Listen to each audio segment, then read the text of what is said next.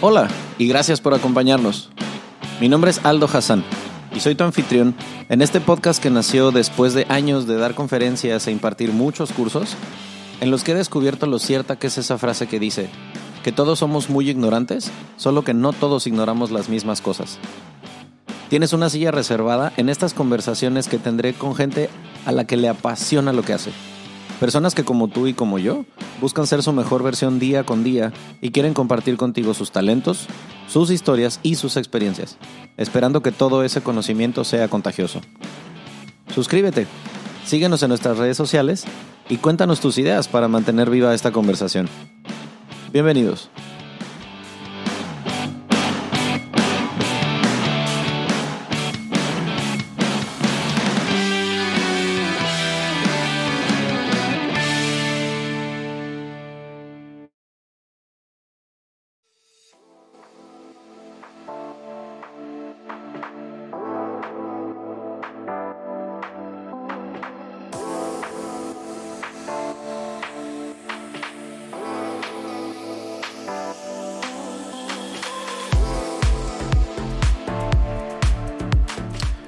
Buenas tardes, buenas noches. No sé a qué hora nos estén escuchando, pero gracias por prestarnos sus oídos otra vez. Yo ahora tengo un tema increíblemente interesante, pienso yo, para todos ustedes que nos estén prestando atención, que nos regalen un ratito de compañía, así como es lo que se intenta hacer con el centésimo mono. Este, hoy tengo aquí sentada conmigo a Paula Durán. ¿Cómo estás, Pau? Gracias, gracias, muy bien. ¿Y tú? Pues miren, yo estoy emocionado porque eh, soy de la idea de que hay episodios que uno busca, hay historias que uno busca cuando le gusta hacer lo que yo hago, pero también soy de la idea de que hay episodios que te encuentran. Hay episodios que tú no tienes que buscar, que ellos llegan a ti ya me ha sucedido con este, gente que me ha escrito, por ejemplo, y me ha dicho, yo quiero compartir mi historia, quiero compartir tal cosa. Y bueno, les comparto que ese fue el caso. Esta vez, eh, producto de que, bueno, Pau y yo nos conocemos y tal, y surge a la plática el tema de que tengo un podcast, y después surge a la plática la historia de Pau, y dije yo, ok, wow, porque... Ya, ya, ya entenderán dentro de unos minutitos por qué lo digo. Entonces, primero, muchas gracias por estar aquí. Un placer, un placer contar, digo, mi historia, eh, platicar ese, mi sentir, mi experiencia y, pues bueno, el estar, el estar aquí compartiendo al mundo. Cuéntale un poquito a la gente, o sea, ellos en el, en el título del episodio, pues evidentemente se dan una idea de qué va la cosa, ¿no? Pero vamos a hablar de todo ese tabú de cómo es la fertilidad, la, este, la infertilidad por la que mucha gente a veces pasa, todas las broncas como pareja que pueden tener. Pero pues lo más importante de todo es cómo lo vive la otra persona detrás cuando se toma esa decisión y dices, yo quiero que mi vientre sea el vehículo para que una pareja que no puede tener hijos y los quiere tener, a través de mí suceda esto, ¿no? Entonces, Así es. ¿cómo, ¿Por dónde quieres empezar? Híjole, pues por el principio. Eh, bueno, eh, eh, ya, ya hablamos de esto. pues primero que nada, pues sí, yo, yo fui ese, ese vehículo para una familia.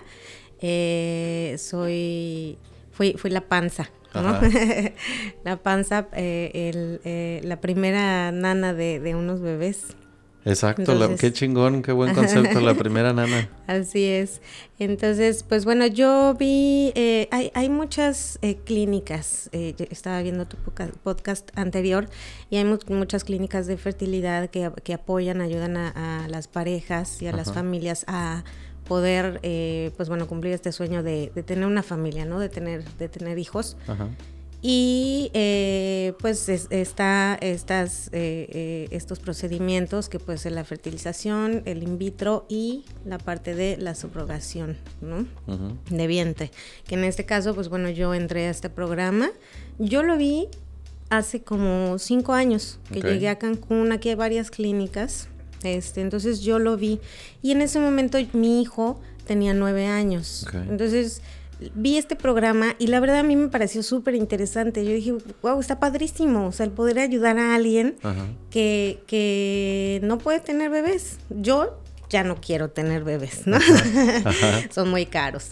Entonces, este, pero estaría padrísimo poder ayudar a alguien eh, eh, en, cuanto a eso. Pero mi hijo está ahorita todavía eh, pequeño, depende un poco de mí. Em, no me siento como.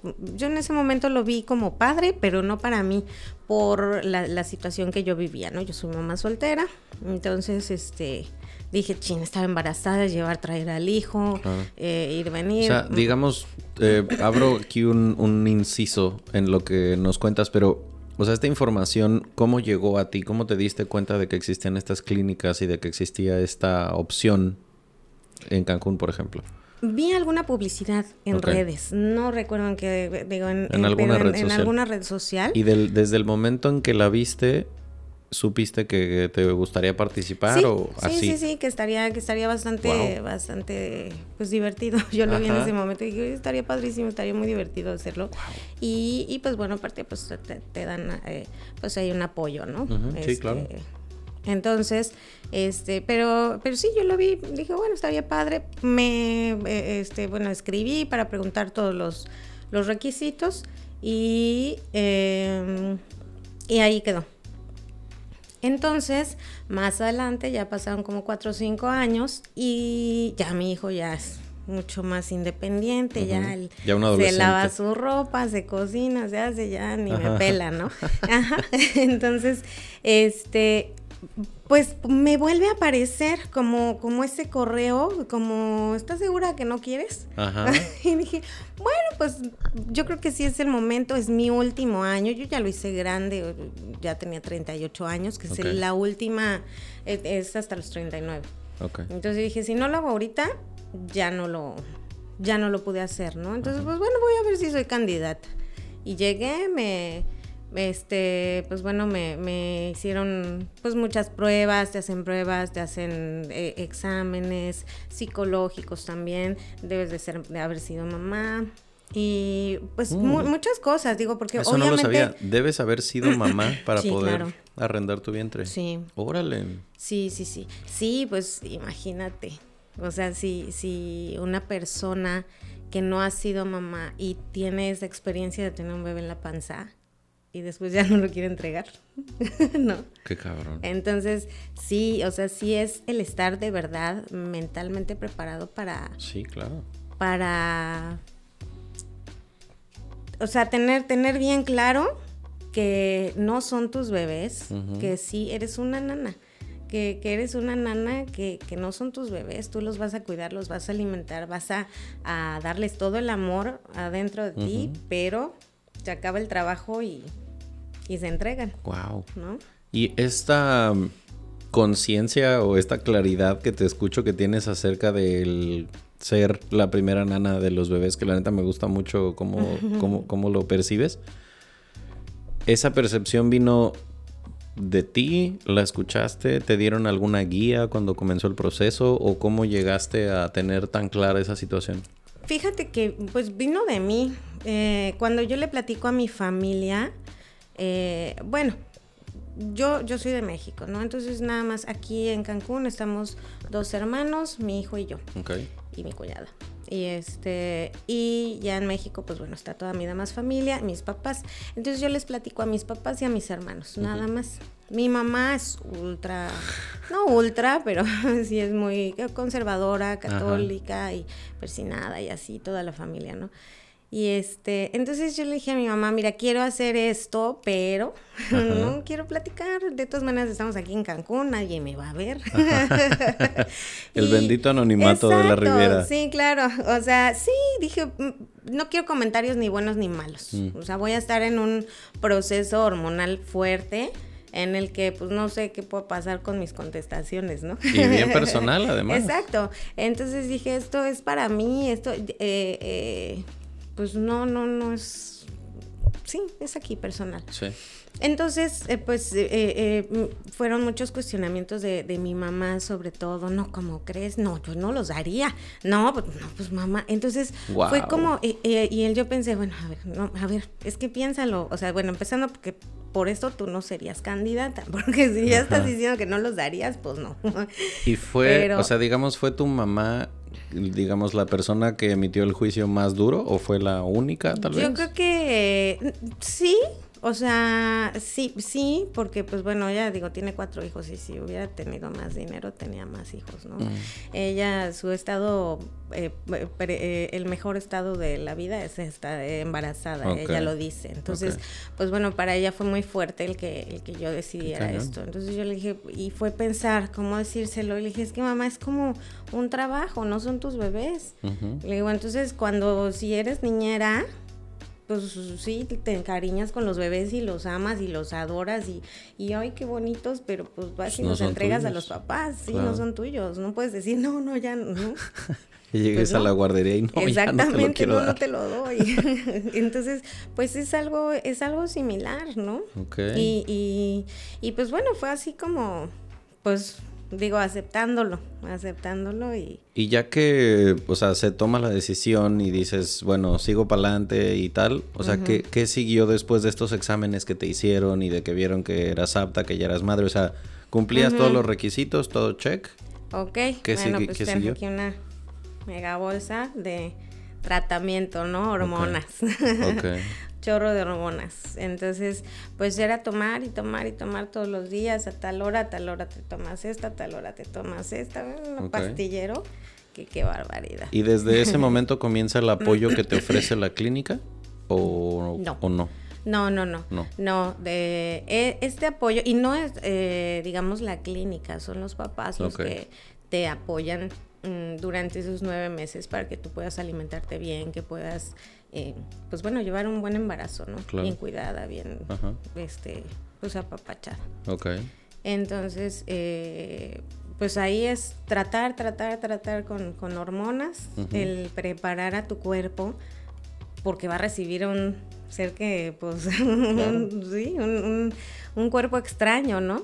Entonces es el preparar, preparar. En mi caso, digo, hay veces que la preparación tarda, no sé, un mes, dos meses. En mi caso fueron como seis meses de tratamiento.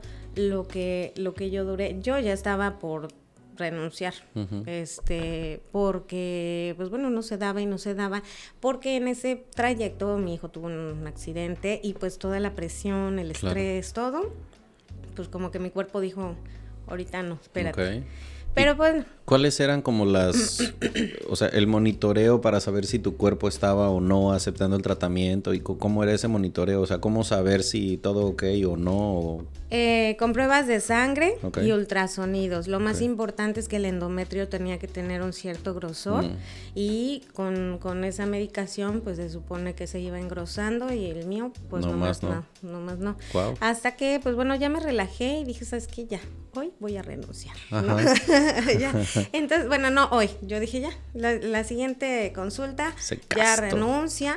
Sí, porque yo también estaba ya frustrándome como si yo quisiera tener el bebé y dije, no, a ver, o sea, no, no, no, si no se da, pues no, y ya. Entonces, pues bueno, yo ya estaba como mentalizada esa semana, como que me calmé, se me olvidó, este, y llego a la clínica, yo ya con que me revisaran primero y ya yo ya estaba como que en la mente diciendo, ya me van a decir que no y les voy a decir, bueno, pues muchas gracias, renuncio, ¿no? ya ya no ya no voy a seguir con el con el programa. Y este y en ese momento me dicen, ya, todo perfecto. Este, el sábado te, podemos hacer la transferencia del embrión. Ok. Y yo así, ¿qué? No. Entonces, pues bueno, ya. cabrón! sí, fue, hace cuenta que de jueves para el sábado. Para este punto, ¿ya sabías quiénes eran los probables padres o no? ¿O cómo se escoge? O sea, ¿cómo es ese... Cuéntame un poquito cómo es ese procedimiento entre, digamos en, esa línea del tiempo de que tú comienzas el procedimiento, ¿en qué punto es que una pareja te elige o es al azar o cómo es, cómo es esa cosa? Eh, pues sí, ahí digo, yo ya, ya tenía como la probable familia, digamos. Eh, sí, en, ese trayecto hay... La verdad, de ese lado, pues me imagino, ¿no? Como un catálogo. Eh, no, se hace como un match. O sea, la misma clínica, igual con, con, las cualidades, las características de las personas, van como que haciendo un match. Y la verdad es que con nosotros hicieron uno excelente. Entonces, este... O sea, ¿tú también tuviste opción de ver entre varias parejas? No, no, a mí no. Me dije, bueno, en, en dado caso, yo pude haber dicho, no, sabes que no quiero. Pero, pues bueno, para a mi punto de vista, pues para quien me toque, pues bueno, es el, el azar, el destino, la vida. Exactamente, es a quien le toque, ¿no? Y este, y la verdad es que pues hacen muy bien su trabajo buscando esa familia para, para ti o esa mamá para esa familia. Entonces a mí ya me dijeron, bueno, ya tenemos una familia para ti, vamos a ver, pero pues seguía como el proceso. O sea, estabas en, el tratamiento hormonal. Estaba en tratamiento. Y durante ese proceso fue que te dijeron, ya, ya existe esta familia, ya tenemos el perfil. Así es. ¿Te hicieron saber quiénes eran o no? Sí, sí, sí, sí, sí. Digo, fue así como, mira, son ellos, me los enseñaron, ah, ok, son de tal lado, ah, ok, perfecto. Y este, y pues bueno, seguí. Y este, y entonces pues el sábado de la de la transferencia de embrión, pues llegué y y pues es así. es muy rápido, es un procedimiento muy rápido. Es como si te hicieran un papá Nicolau. Llegas, te Mm, o sea... Acostadita. Sí, acostadita. Usted quietecita. ajá, y ya, pum. O sea, es una cosa ambulatoria rapidísima. Sí, rapidísima, te dejan ahí un poquito, eh, bueno, en la, en la plancha como un poquito inclinado para abajo, para que como que amarre. y este, ya unos, unos 20, 30 minutos ahí y pues ya. Eh, y pues a esperar, ¿no? 15 días a eh, la prueba de embarazo. Para ver si pegó o no pegó. En ese momento, eh, bueno, ya desde antes yo sabía que eh, te ponen dos embriones. Y hay posibilidad, tres posibilidades, ¿no? Que no pegue ninguno, que pegue uno o que peguen los dos. Ok. Entonces, pero pues bueno, eso se va viendo con el tiempo. Entonces, la, el primer paso es la prueba de embarazo. Ok.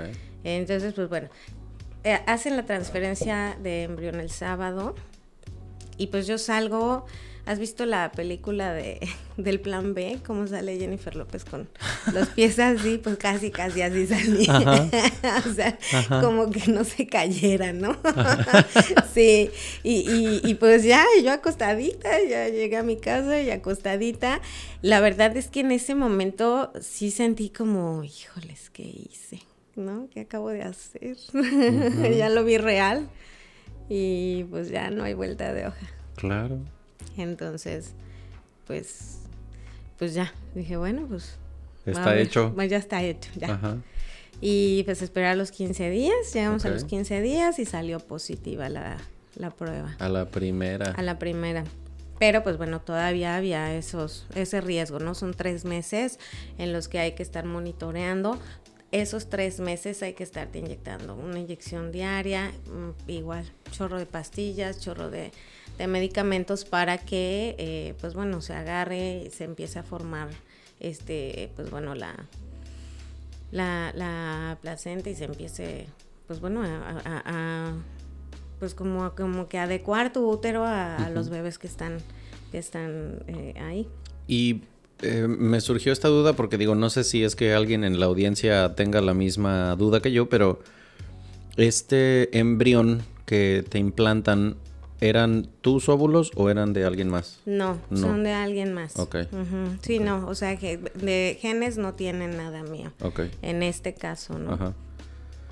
Y ya una vez que sale la prueba de embarazo y continúas el procedimiento y continúan las inyecciones y todo ese rollo, o sea, ¿cómo, cómo te sentías tú mientras y pues ibas viendo el proceso normal de, un embarazo, el empezar a ganar peso, que crece la pancita, que se empiezan a mover este, cosas dentro de ti? O sea, ¿fue semejante, fue algo familiar al embarazo que ya habías vivido antes?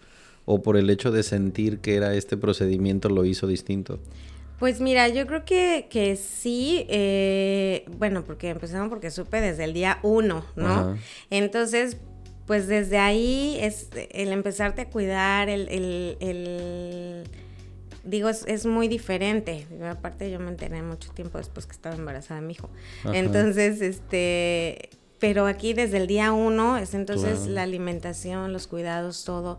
Como con mi hijo subí mucho de peso, dije, no, pues ahorita no me va a pasar, ¿no? Y puede que sean dos.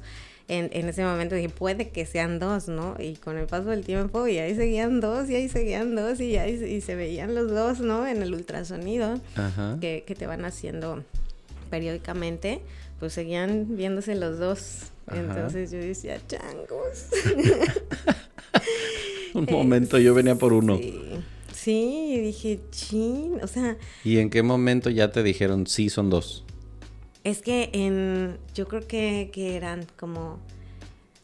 No, es que todo el tiempo se vieron dos, más bien. O sea, mm, sí, o sea, digo, hay veces que pues esperan que pues ya se, se es como que se absorben, o no sé, y pues ya no se ve, ¿no? Pero ahí claramente en los, en los, en el, el ultrasonido se veían como las dos bolsitas. Ok. Entonces, eh, pues siempre se veían dos, y se veían dos, y se veían dos, y dije, ching, pues ahí están los dos. Y el papá es enorme, o sea, es súper alto. Entonces dije, pues a ver en dónde caben aquí. Ahora, eh, de la pareja, evidentemente, pues nombres de clínicas, personas y todo esto, pues eso quedará en la privacidad que es, que, involucra todo el procedimiento. Pero los, los padres, ahora en donde, en donde están los bebés, no son de México. No. No, no, no. Eh, es una pareja, ah, bueno, eh, es una pareja gay. Son dos hombres. Eso también vino a cambiar toda la perspectiva de mucha gente, ¿no? A mi alrededor. Incluyendo la mía, ¿eh? Incluyendo la mía, digo, yo no tenía ningún tema o asunto en particular en cuanto a la comunidad LGTB y como más. Todo el abecedario. Ajá. Ajá. Pero, eh, eh, pues bueno, sí, me surgían como que de repente ciertas dudillas, ¿no? Ciertas cosas. Mm, mi primer eh, como inquietud que yo tuve es si era una pareja estable realmente, sí, sí, porque, pues bueno, yo dije, ok, yo pues, digo, ahí van a estar unos bebés, ¿no? Y pues es la ilusión también de darle una, una oportunidad a una familia, o sea, a unas personas que quieren formar una familia. Entonces, pues cambió también la perspectiva, te comentaba de mi mamá, ¿no? De sus creencias, de todo que pues vino a, a voltear. Es que, o sea, yo, yo me quiero imaginar, usted que está escuchando esto, ahí está su tercera silla reservada como siempre. O sea, a ver, vamos a hacer ese este alto en el camino para hacerle zoom a esta situación, ¿no? O sea, porque hay mucha gente allá afuera que se jura, yo soy súper open-minded, yo soy súper liberal, yo soy turbo moderno o moderna. Y cuando empiezan algunos dilemas morales desde la visión que tú tengas del mundo y los binoculares que utilices para verlo, si ya te plantean una situación como, ok, ¿cómo te sientes eh, con la situación, por ejemplo, de eh, que alguien preste su vientre para que nazca una familia, este, un miembro de la familia. Y bueno, a lo mejor ahí ya se empieza a separar el grupo entre los que, bueno, sí estoy ok, no lo estoy tanto. Y a lo mejor no eras tan liberal como pensabas en ese sentido, ¿no? O tan posmoderno, si lo quieres poner así. Pero bueno, ok, este grupo que ya dijo, sí, no, está chingoncísimo, este, rentar un vientre y, y que se cumpla el propósito, ok, va, hecho. Pilar de la sociedad, la familia. ¿Y cómo estás con el hecho de que esa pareja sea una pareja de la comunidad LGBT? O sea, ¿sigues pensando lo mismo? ¿O solo si es una pareja hetero está bien? Va cambiando. ¿O solo si son católicos como tú o cristianos como tú o, o, qué, no? Porque se tiende mucho a pensar el hecho de que si alguien piensa como yo, según mi código postal, mi religión, mi escuela, mi partido político, estás en lo correcto. Si no, estás equivocado. Entonces, híjole, o sea, ¿qué... ¿Por qué digo todo esto? Hablando, aunque no la conozco, así como tu mamá a lo mejor tiene estructuras, pues, tradicionales, hardcore católicas, México Central, ya sabes. Pues en mi familia hay mucha gente así también. En todos lados. Entonces a mí me encantaría preguntarlo, en este caso al aire, pero dirigido a gente a lo mejor muy cercana a mí, a pensar, ok, ¿y qué diría tu Dios de esto? O sea, se supone que pues la caridad, el apoyo a la otra persona, el, la piedad de, de, que si sabes que alguien está en una vicisitud y tú puedes ser ese vehículo y el amor cristiano y el amor al prójimo y la madre, ajá, ¿y cuál va a ser tu pedo aquí? ¿Eso es lo que es una pareja gay? ¿Por eso está mal? Así es. ¿Por ahí vino el, tiro? Eh, ese, ese cambio, ¿sabes? O sea, el, el, la, la, poca gente o la gente, pues aquí en Cancún, ¿no? que yo de repente platicaba. Eh, sí, pues mira, estoy estoy embarazada, pero eh, no son míos, estoy prestando mi panza y todo. Y pues se separaban así los comentarios entre qué bien, qué mal, ¿no? ¿Cómo lo vas a hacer? ¿Cómo entregas a tus hijos? Pues no son míos. y este... O sea, la banda opinando como si fuera... Sí, claro, sí, sí. Eh, y otra parte diciendo, wow, no manches, qué padrísimo el, el darle. y siempre era, obviamente no vamos con ese pensamiento de no manches, el darle la oportunidad a una mujer de ser mamá porque no pudo y todo. Y yo así, ah, sí, pero este, este pero, o sea, sí, pero no, porque son, son dos hombres. Ah. Y ahí se acabó el, se acabó la empatía con la pareja. Y es como, ah, ok, ah, no, pues qué chido, ¿no? De repente, pero entonces como que Sí, sí, sí, ese... Eh, sí, sí, Es que es un examen final claro. para mucha gente que se jura, no, no, yo no tengo ningún problema. Pero... Sí. Es el... Cuando viene con este... Cuando se antepone el... No, eh, o sea, yo cero, no, yo no soy racista. Pero ahí viene el chingadazo. ¿no? Sí. No, yo soy súper open más cero soy homofóbico. Pero que no adopten. Así es por. Y entonces, es que aquí me imagino cuántas discusiones podría haber al respecto porque, pues a fin de cuentas es el hijo biológico, al menos de uno de ellos. Exactamente. Y si la ley te permite estar casado con otra persona y tu hijo biológico es tuyo, pues ¿cuál va a ser tu pedo entonces? ¿Cuál va a ser tu argumento, no? Qué, interesante, pero también, o sea, quise hacer este como alto, vamos a ponerle aquí tantito, vamos a parar el coche en el acotamiento, para que la gente que lo esté escuchando, porque tu historia está chingoncísima, pero también me encanta la idea de que se pueda hacer cosquillas y que la gente se cuestione cosas, o sea, en dónde estás parado con la libertad que otra pareja pueda tener, sea cual sea su preferencia y orientación sexual, para poder decidir querer tener una familia y qué medios existen, ¿no? Y, y pues darle voz a la persona que fue el vehículo que fuiste tú. y entonces, ¿cómo, digamos, regresando a este tema de la línea del tiempo, si estuviéramos a lo mejor ahora hablando del último trimestre de tu embarazo, ¿cómo, lo llevaste conforme se iba acercando la fecha? Fíjate que no hice tanta no hice tanta panza, la verdad es que se acomodaron súper bien. La, verdad es que fue un embarazo bien bonito. O sea, en mi caso, eh, hubo mucha, mucha fortuna y mucha suerte eh, eh, y pues bueno, por todos lados. O sea, desde que pegó a la primera, sí. desde que pegaron dos, este y que se, se dio el embarazo realmente sin complicaciones, ¿no?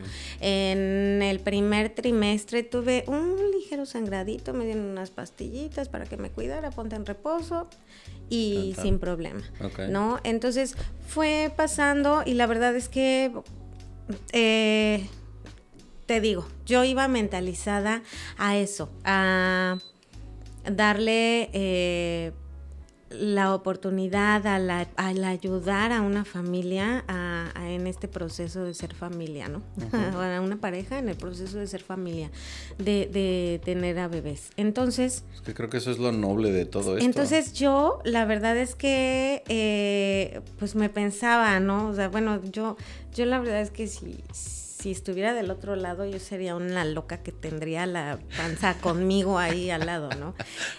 Entonces, yo dije, es que me tengo que cuidar mucho y cuidar, cuidar mi alimentación y cuidar ta, ta, ta, ta, ta, ta, ta. Nunca dejé de trabajar. soy masajista, entonces, pero realmente no es tanto esfuerzo, eh, pero sí me, me, me cuidé mucho les ponía música, este, pues bueno, o sea, todo lo que a mí me, me, hubiera gustado, o sea, lo que a mí me, me gustaría que, que, hicieran por, por mi bebé, o sea, todos esos cuidados, ¿no? Como, como madre, pues bueno, que, que, tú quieres para tus hijos. Ok. Entonces, la verdad es que pues no hice tanta panza, me cuidé bastante bien, mi peso estuvo eh, pues bastante bien. Mi problema un poquito es eh, eh, la retención de líquidos, entonces el último trimestre sí tuve un poquito de hinchazón en las piernas. Pero regularmente, eh, pues bueno, todo, todo estuvo bastante, bastante bien. Las hormonas, pues sí, de repente un poquito locas, ¿no? Entonces, pues, el pobre de mi hijo.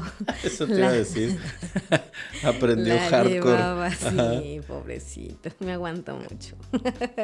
y un día te dicen, bueno, hay que programar esto. Digo, no sé si fue cesárea o si fue parto natural, pero, o sea, cuando ya te dicen ya fecha y todo.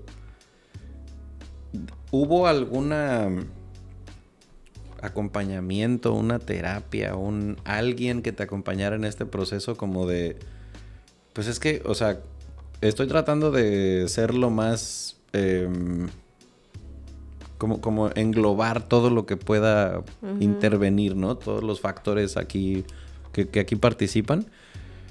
Pero pues no deja de ser un duelo in a way, el hecho de, pues llevo nueve meses creando estas dos vidas conmigo y a partir de este día pues van a estar en manos de sus padres. No, cállate, que los tuve dos días en el hospital conmigo, juntito a mí.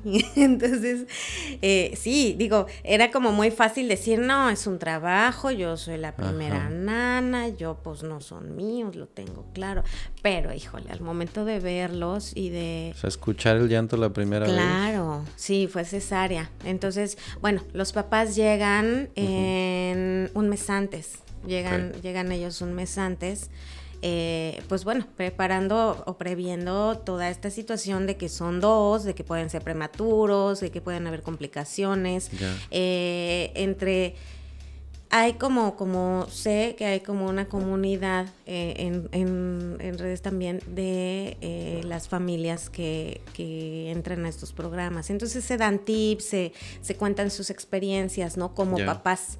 Este, entonces, pues igual les dicen, no, ¿sabes qué? Que el mío se adelantaron y tuvieron que eh, mandarlos a incubadora y estuvimos no sé cuántos días hospitalizados y no, mira, vete antes porque que, como son dos. Entonces, bueno, muchas cosas, eso se vinieron un mes antes.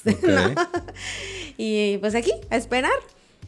Entonces ahí andábamos paseándonos, desayunábamos, nos veíamos, o sea, incluso, a la casa. O sea, claro, o sea, tuvieron tiempo de generar ese vínculo entre ustedes. Mira, fue, fue la apertura, es lo que te digo ahí que, que hubo, que, que, que, se hizo ese, ese match, ¿no? Entre, entre, en este caso, la, la, la persona encargada de, del vínculo entre los papás y yo, eh, hizo un muy buen match. Entonces, pues ellos buena onda, yo buena onda. la verdad es que hicimos una buena química. Eh, hay tal vez eh, papás que, que, pues bueno, pueden no tener como tanta comunicación o la mamá subrogada pues dice, no, yo no quiero saber nada y casi, casi como que yo ni estoy embarazada, ¿no? Entonces, son diferentes cuestiones, o sea, sí hay, sí hay diversas y diferentes historias, ¿no? Que, que ahí mismo, pues bueno, mm, pues fuimos, fuimos conociendo, ¿no? De demás, de, de otros papás que dijimos, ay, no, pues nosotros nos fue chido. Nos fue chido, la verdad. Ok. Entonces, este, pues bueno, desde, desde el momento que nos conocimos, pues fue estar en contacto. A mí, y, bueno, la, el personal de, la clínica siempre a mí, cuidando a la mamá, mm. pues, oye, si te molestan o si te incomodan o si son como si yo fuera la así de locos, si, si están sobre ti, dinos, ¿no? Dinos y les paramos el alto. yo así, no, no importa, ¿no? Porque yo como que sé qué podría yo hacer, ¿no? Si estuviera en ese lugar. Entonces, me, e, esa empatía tuve con ellos y dije, pues, lo que quieran. Y si quieren estar aquí tocando mi panza, aquí esténse, ¿no? Pues es, suya. sí, o sea, yo me pongo a pensar, si, si yo fuera esa persona que decidió y por alguna razón no puede ser papá y entonces se, se, tiene que hacer un procedimiento asistido con un vientre alquilado y tal y tal. O sea, qué cabrón que ellos ni siquiera viven en México y tener que llevar este proceso durante meses y meses que se deben hacer larguísimos. O sea, es una, es una incertidumbre y que ajá, o sea, por el FaceTime y pues no es lo mismo, ¿no? Entonces, pues ya, obviamente, pues en su lugar yo también me hubiera venido un mes, dos meses, tres meses, los que pudiera antes para tratar de estar sí, ahí. Es una incertidumbre horrible.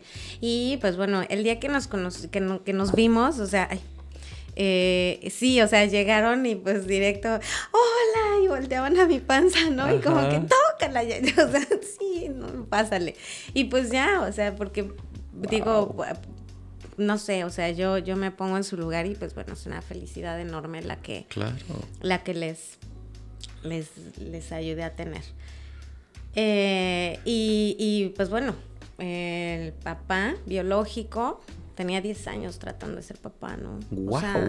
entonces, también es una situación bien cabrona, porque como pareja gay, la adopción no es un... Para nada fácil. No es una opción, no, es una opción. No. O sea, está muy difícil. Entonces, pues bueno, el, el, buscar también esta opción fue, fue algo difícil, esa incertidumbre de tener a tus bebés lejos o sea, y sí es difícil adoptar como pareja hetero, tradicional, quotes, este, entre comillas. Así es. Aún en países de primer mundo, o sea, si ustedes de pronto, no sé, les gusta Modern Family y ves este como cliché de la pareja gay que adopta a una niña asiática y guachuguara, pues está caricaturizado el procedimiento en Estados Unidos porque no es tan fácil. No, nada fácil. Para nada. Entonces, 10 años tratando de ser 10 papá. años. Y wow, no, pues no mames, claro que estaba fascinado. Sí, claro. Sí. ¿Cuánto tiempo después del parto? O sea, dices, ¿los tuviste contigo dos días? ¿Los conociste? ¿Estuvieron contigo? Sí, porque, eh, pues bueno, en la, en la clínica, pues nacen y, y, pues bueno, ante la clínica, ante las leyes y ante todo, yo soy la mamá. Claro. Entonces, pues sí, es como la mamá. Nacen los bebés y te los llevan y te los ponen ahí a que los alimentes, ¿no? Entonces, pues sí, estuvimos ahí dos días. Y digamos el protocolo de la agencia clínica, los profesionales que se dedican a todo este tema, que hacen el match y tal. O sea, en su política es que cuánto tiempo después ya ahora pasan a estar full time con los papás. Pues saliendo de la clínica. O sea, con, con, el alta, pues ya, o sea, cada quien se, se va. Cada quien por su camino. a su camino, sí, así es. Verga, qué duro. Sí. Y entonces. Sí, y ahí es cuando ya me pegó. es que es, Sí, no, eh, bueno, me pegó y no porque seguí en contacto con ellos. Claro. Y ellos siguieron en México todavía como mes y medio más. Ok, como para monitorear el estatus y tal. Sí, lo que pasa es que pues bueno, hay que sacar también los pasaportes, hay que sacar las actas, todo, todos los, los, el papeleo de los bebés para poderlos llevar a sus casas, ¿no? Holy shit. Entonces, sí. O sea, aquí entró mi bicho de que algún día de la vida fui abogado. O sea, si legalmente en todo sentido tú eres la mamá, y bueno, uno de ellos es el papá. ¿Y cómo le hacemos para sacarlos del país? Pues eh, el acta sale, o sea, los bebés tienen mi apellido. Sí, sí, pero o sea, al momento de irse del país. Se, sacan los, se sacan los pasaportes y todo, y yo doy el permiso ah, y, o sea, y cedo, digamos, como la patria potestad al, al papá y, y pues bueno, ya. Sí, pues sí, con razón ese proceso duró un ratito. Sí, Mm. Sí, entonces se quedaron aquí un tiempo y pues bueno, te digo que nos llevábamos bien y pues, ¿quieres venir? Sí, y ahí iba yo y dejaba todo, o sea, dejaba a mi hijo, dejaba trabajo de, o sea, en cuanto me hablaban, yo ya estaba ahí, o sea, y pues sí, me encariñé muchísimo. Pregunta totalmente sidetrack, pero no me quiero quedar con ella, pero ¿cómo, cómo llevó todo este proceso tu hijo siendo un adolescente, ¿fue fácil para ti explicarlo? ¿No hubo alguna vez entre ustedes un desaguisado por, o sea, si de por sí es difícil tener eh, adolescentes y luego a lo mejor si hubiese sido una criatura tuya es como, no mames, se van a llevar 10 años, 15 años, o sea, todo lo que involucra el hecho de estar embarazada, tener un adolescente, o sea, ¿cómo fue esta relación madre-hijo?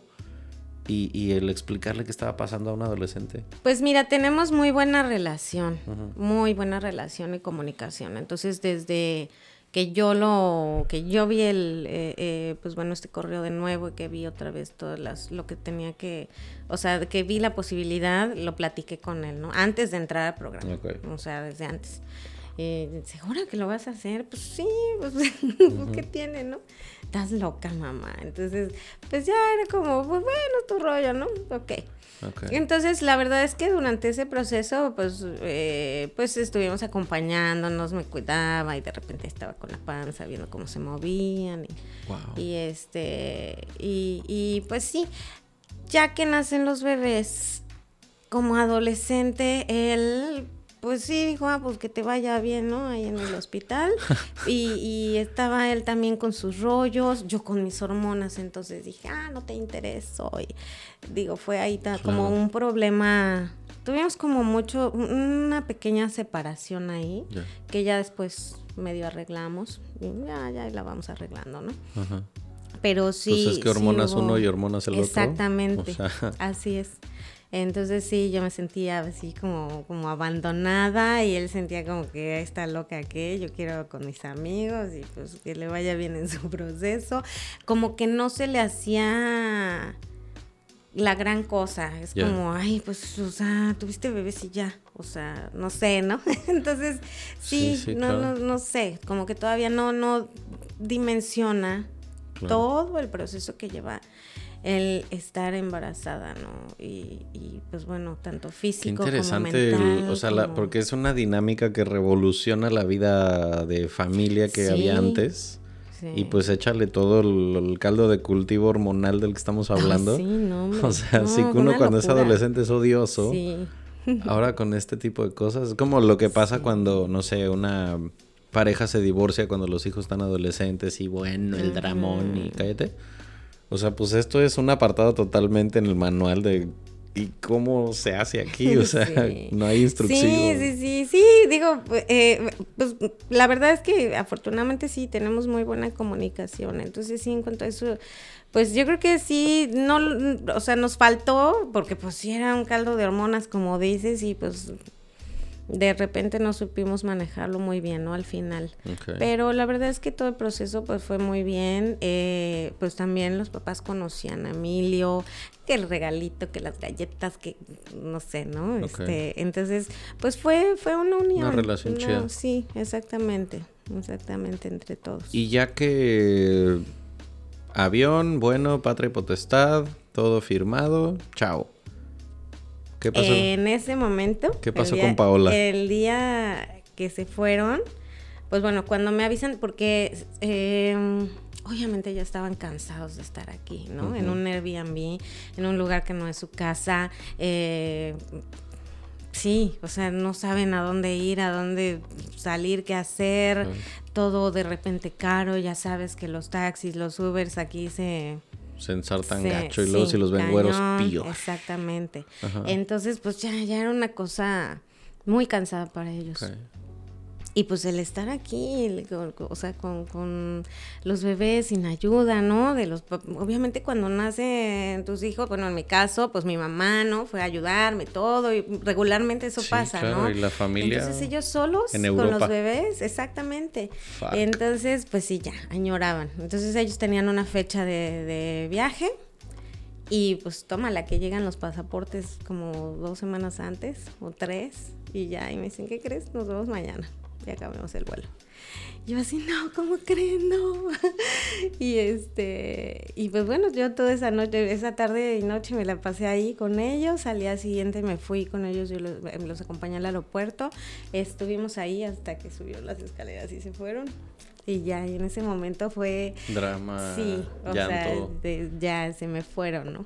Claro. sí.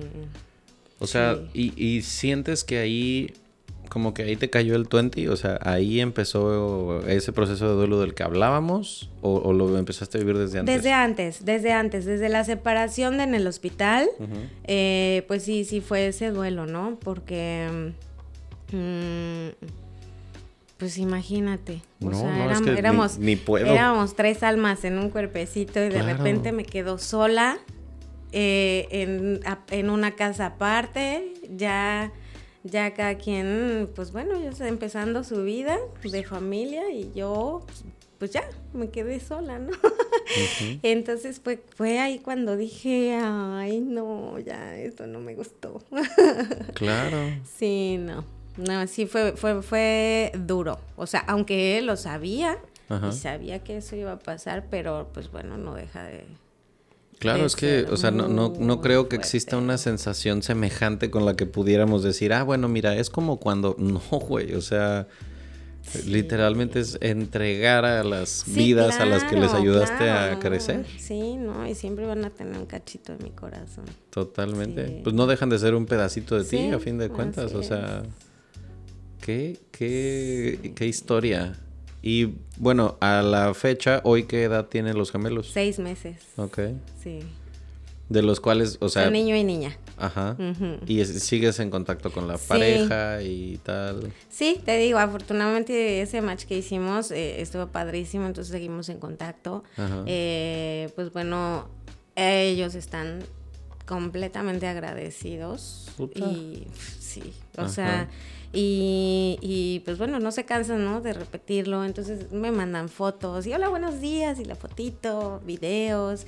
Y de repente nos videollamamos y pues estamos ahí, ¿no? Y ya de repente, ay, sí, eres la, la tía mamá, ok, sí. ¿Y has tenido oportunidad de hablar con otras mujeres que hayan arrendado su vientre? Eh con una de ahí mismo, eh, pero pues bueno, fue, eh, eh, fue digamos, nada más como una plática, pues ahí estando en, en, cuando me tocaba consulta, ya, mira, Yo, yo, decía, ay, aquí, ay, yo también, ay, qué bueno. Y este, y, pues bueno, yo no sé uh, si por la forma de ser, que yo estaba como muy emocionada, yo siempre estuve muy emocionada por, por, por, los, por los bebés, por la familia, por todo eso, ¿no? Y pues esta persona con la que platiqué, pues la sentía más, más mm, como fría, digamos tal vez, como, ah, sí, sí, pues, este nada más es uno. Ah, ok.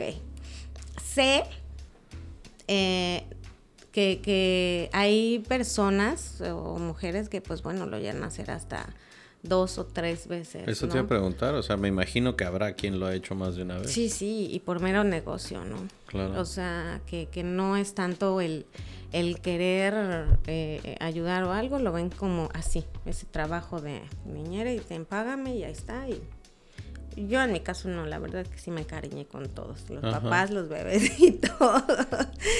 o sea, otro ejercicio de estos, pero pues este podcast lo escuchan muchísimas mujeres. Entonces, pregúntame yo si tú que estás oyendo esto estuvieras en el lugar de Pau por la razón que tú quieras y tú hubieses sido este vientre en el que crecen vidas que a fin de cuentas van a terminar viviendo en otra casa con otra familia, pues ¿cuál sería tu postura? O sea, sería la de encariñarte, tratarlos como lo hiciste tú o mero business, straight a lo que vamos y como un trabajo. O sea, es que siento que pues para gustos colores, ¿no? Y está bien cabrón tratar de predecir cómo reaccionaría uno hasta que no estás en una situación como esas. Claro. Sé, de una persona que eh, requirió, yo igual, eh, también terminando y eh, dejando los bebés, este pues bueno, en, te siguen atendiendo, te siguen cuidando después de, que nacen los bebés. Y por mi parte sí dije, oye, ¿sabes qué? Que creo que sí necesito un, apoyo psicológico, ¿no? Estoy mal. Entonces, pues, este, pero sé de, un caso de una persona que sí se puso muy mal y mm. que no quería entregar y que estaba muy enojada porque se lo quitaron, ¿no? No me jodas. Entonces, pues sí, hay de todo. Es que siento que, a ver, las reglas de tránsito existen porque hubo un güey que chocó ese poste o se pasó ese alto. Las multas existen porque siempre hay un pendejo que hace algo, ¿no? Bueno, el hecho de que apenas nazcan los bebés y se busque como, bueno, ok, ya otra cosa mariposa, supongo que es para evitar que se cree este vínculo. Porque pues no es lo mismo sentir que se mueven en la panza allá ver a la criatura en tus manos llorar. O sea, pues claro que es. Sí, precisamente. Mira, por ejemplo, también en ese sentido, eh, los papás y yo hablamos antes. Yo estaba embarazada, ya estaban aquí en México y platicamos eh, acerca de, eh, de el amamantar. Que si yo estaría abierta a la posibilidad de.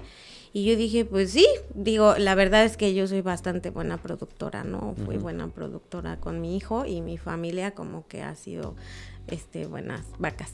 Y este, entonces dije, pues sí, la verdad es que yo creo que, que pues es muy bueno para los bebés. Entonces, pues sí, yo no tendría ningún problema, ¿no?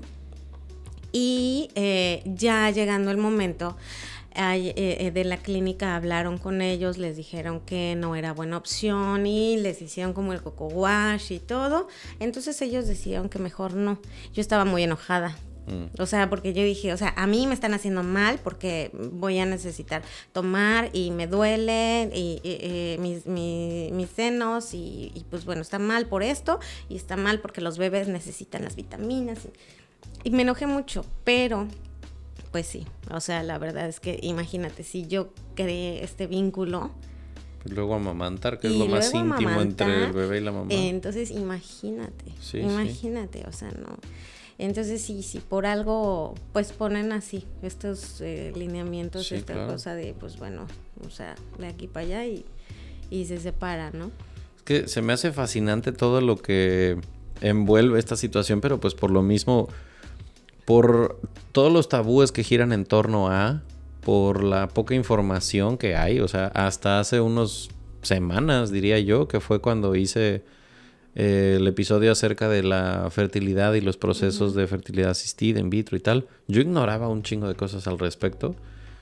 Y entonces imagínate cuánta gente ignoramos, y me incluyo, cosas acerca de el procedimiento desde el otro lado de la moneda. O sea, todo eso que tú viviste, todo ese rollo de, bueno, cómo se vive el antes, el durante y el después. Claro. Y pues, por lo que me cuentas, no es algo que pase una o dos veces por ciudad. O sea, hay mucha gente que lo hace, que recurre a estas prácticas, a estas alternativas de fertilidad. Pero pues como todo pasa como por abajito, como con, o sea, con todo ese cuidado y precaución como si se estuviera haciendo algo que no debería ser o qué sé yo. Y, y fíjate que no, ¿eh? O sea, más bien como que pues no sé, o sea, ahí está, pero no se ve. O sea, porque la verdad es que las clínicas, hay varias clínicas aquí en Cancún de fertilidad y están visibles al público. O sea, no es como que, ay, tienes que entrar por una puertita clandestina. o sea, no. Un paso corto. Exacto. Entonces, pues bueno, sí, no, no, no. La verdad es que, y es algo, algo bien, algo, pues bueno, legal, algo, algo que está bien establecido. Sí, sí. Y este, y, y pues que sí pues digamos, yo, o sea, vi como el, flujo y pues sí hay, habemos bastantes mamás subrogadas, ¿no? O sea, en el transcurso que yo estuve, pues sí, sí vi algo de, tráfico, ¿no? De mamás ahí, de este en cuanto a consultas y eso que había, yo decía, ay, bueno, pues sí, no, no soy la única. Entonces, eh, no sé por qué, porque no se ve, pero pues siento que, o sea, no dejamos de ser un país tradicionalista, machista, con un chingo de tabúes y tapujos relacionados con el tema judío-cristiano. O sea, no deja de influir eso. O sea, por alguna razón no hemos tenido una mujer presidenta todavía. Por alguna razón seguimos teniendo tantos feminicidios en el país. O sea, vivimos en un lugar en el que nos guste o no, existen muchas ideas limitantes y muchas ideas bien estúpidas respecto del tema con las mujeres. Sí. Y pues creo que a partir de ahí también, o sea, lo que pasó en tu núcleo familiar más cercano, que es en donde a lo mejor uno podría encontrar contención, y pues no siempre es así. Sí, no, y digo, la verdad es que en mi caso, pues bueno, fue algo también que, que, que, que abrió el panorama, ¿no? O sea, esto, o sea, este, este, esta experiencia no solo cambió la vida de, los papás y de los bebés, ¿no? También la mía, la de mi hijo, la de mi mamá, la de mi familia, de mi núcleo, que, que fue como el cambiar todo el panorama y todo ese pensamiento que había, ¿no? Porque, pues bueno, mi mamá vino a cuidarme, ¿no? cuando nacieron y todo, pues la cesárea y todo esto. Entonces le dije, bueno, pues eh, me echas la mano, sí, ya también le pagaron su boleto para que viniera, súper bien. Y a la hora de conocerse, pues ella estaba como medio renuente, ¿no? Pero ya como que, pues en la plática y todo, pues ahí estuvimos dos, tres días en el hospital, entonces pues ya era que, oye, el cafecito, y pues hubo como, como ciertas eh, eh, similitudes en cuanto a gustos del papá y mi mamá. Okay. Entonces, ay, mira, pues el café, ah, pues órale, oye, pues bueno, vamos a echarnos un cigarrita, pues órale. Y entonces ya iban platicando más y, y conociéndose y, y, pues bueno, era como tal vez eh, algo a lo que mi mamá nunca había estado cercana. Claro. Entonces, porque pues se cerraban las puertas, ¿no? Entonces, también cambió totalmente el, eh, eh, pues el panorama de, de, ella. Así es. Es que es una catarsis bien cañona en todos los sentidos, porque yo escuché, mm, la verdad no quiero ni siquiera decir de quién, porque no me acuerdo, el decir que ah, la gente a la que más criticas o la gente que más te choca, estás a un café con esa persona de darte cuenta de lo parecidos que son.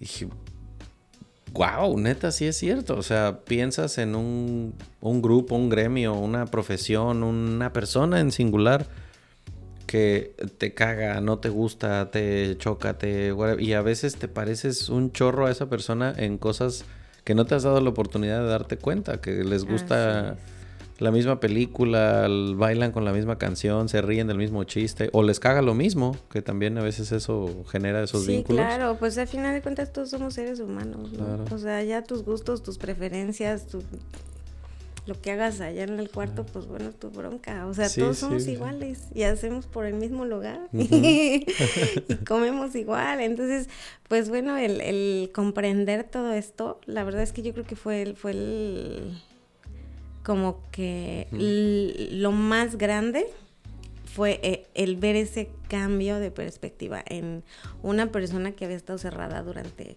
60 años. Claro. ¿No?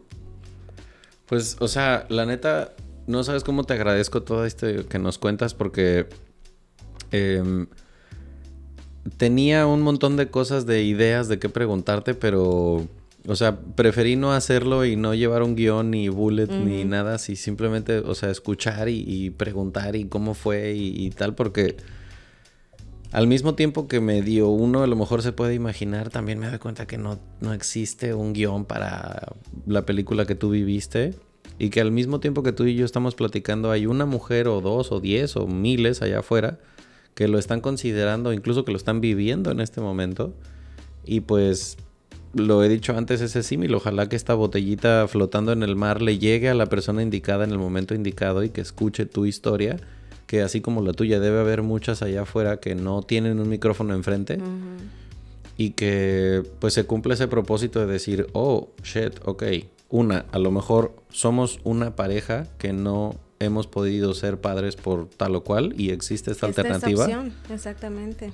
Y por el otro lado también a lo mejor mujeres que como en tu caso digan, bueno, capaz y a mí sí me gustaría ser ese vehículo y ayudar a alguien pero pues que sepan que no todo es miel sobre hojuelas. Sí, no, para nada. Que tiene sus pros, que tiene sus cons, pero también pues darle esa visibilidad y ese hats off a las mujeres que deciden hacerlo como tú, porque está cabrón todo lo que viviste, porque pues como dices, o sea, el desorden hormonal que implica, el rollo familiar que te aventaste, o sea, pues no es cualquier pendejada, o sea, viviste algo pues eso, una catarsis súper claro, super claro, te digo también otra cosa que, que igual pienso. Eh, cuando tú estás embarazada de tus hijos, eh, los dolores postparto o todos esos problemas y todos esos cambios físicos y todo, se te olvidan porque estás atendiendo al bebé. Yo no lo tuve. Claro. No lo tenemos, ¿no? Eh, o sea... El posparto es posparto hardcore sin el bebé. Sin el bebé. que es el que te hace que se te olvide. Claro. O sea, porque estás ya enfocada al bebé, en alimentar, en hacer. Entonces también esa parte, híjole, es súper pesada. Claro. Porque, porque pues sí, no, no tienes en quién centrar tu atención. Eso es con quién se te atraviese, ¿no? sí, de hecho, mames. De hecho, aquí en el, en el podcast tenemos un episodio grabado con Maca, a quien le mando un besote y un abrazote hablamos de la depresión postparto y hablamos de todo por lo que pasa a una mujer, los llamados 100 días más oscuros y todo este rollo. Y pues eso, o sea, de, güey, a veces tienes unos pensamientos bien oscuros, pero pues es tu bebé lo que te hace levantarte de la cama y, le, ok, paren, paren ahí la película. Este, hay mujeres que lo viven sin el bebé ahí. Entonces, aquí tengo una sentada. Hay que entender que el proceso está cabrón, hay que reconocerlo como es, darle visibilidad al asunto y así como hemos tenido un montón de psicólogos y psicólogas sentados aquí porque me encantan este tipo de temas como, por ejemplo, cómo lidiar con el, los duelos, ¿no? Cómo te llevas con el apego y tal. Pues, o sea, qué chingón que existiera una persona que de pronto volteara a ver hacia acá y dijera, hey, todas las madres subrogadas que necesiten apoyo, aquí estoy, porque sé por lo que están pasando, ¿no? Y llevarte de la mano durante este proceso que pues como dices, es un posparto on steroids. Sí, así es. Sí, así es. Sí, te digo, la verdad es que sí, tuvimos, digo, tuve este acompañamiento, unas eh, cuantas sesiones, eh, y, y, pues bueno, digo, ya después es como que, pues bueno, cada quien y a, rascarse con sus uñas y para adelante y pues ya síguele, ¿no? y, y te digo, y mi consuelo o mi, mi pues bueno, mi mayor medicina, pues es que yo tengo comunicación todavía con ellos, que sé de ellos, tengo, me mandan fotos, sé cómo están. Y pues imagínate. Ahorita que me enseñaste una foto, le quería apretar los cachetes al bebé. Está así todo cachetón el más. Y mira, cuando yo veía fotos, mi mamá decía, ay, Paulita, es que te estás encariñando. Y digo, pues sí, le digo, y cuando tú ves una foto de un bebé, aunque no sea tuyo, dices, uy, qué bonito. Pues así, pues imagínate, claro, yo es una reacción humana, claro. claro. Yo no, oye, la horneada es lo que cuenta. este, entonces, pues bueno, esa es como que la lo, lo, lo, lo, más padre, ¿no? Que sé, sé que están bien. Entonces, imagínate si ellos pasan por este proceso de tener que estar lejos, de tener que hacer todo esto, de obviamente, pues es muy costoso para ellos. Claro. ¿No? Tanto el procedimiento, eh, buscar óvulos, la, el in vitro, el. Y 10 años intentándolo. Exactamente, el apoyar a la mamá subrogada, la hospitalización, los viajes en la estancia aquí de dos, sí, o sea, ese es un compromiso cabrón. Entonces, imagínate, o sea, yo no digo, digo, bueno, o sea, estos niños lo tienen todo, ¿no? El amor, el cariño, o sea, son unos niños, bueno, hiper ultra mega deseados, ¿no? lo que quisiéramos muchos, de repente que, ay, no, soy una hija deseada, o eres un gol, no, o sea, ellos, son, bueno, o sea, más que planeados, ¿no? Y deseados. Sí, con al menos tres personas turbo involucradas en su bienestar desde el día uno. O sea, pues por ese lado también es un privilegio para dos criaturas que todavía no lo saben, pero un día se van a dar cuenta de eso y como dices, o sea, hay mucha gente que en su cara le dicen que no es que no fue deseado y es como no mames, güey, que, poca alma hay que tener para decir algo así. Pues esto es totalmente lo opuesto. Exactamente, así es. Qué chingonería. Muchísimas gracias por compartir todo esto.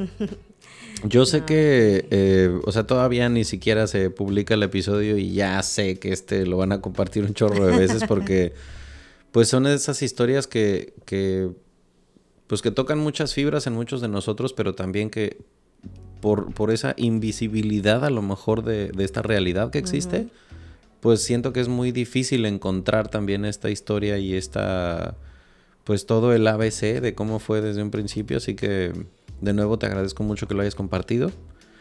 es un em, placer. ¿Hay algo que le quieras decir a la gente antes de que terminemos con este episodio?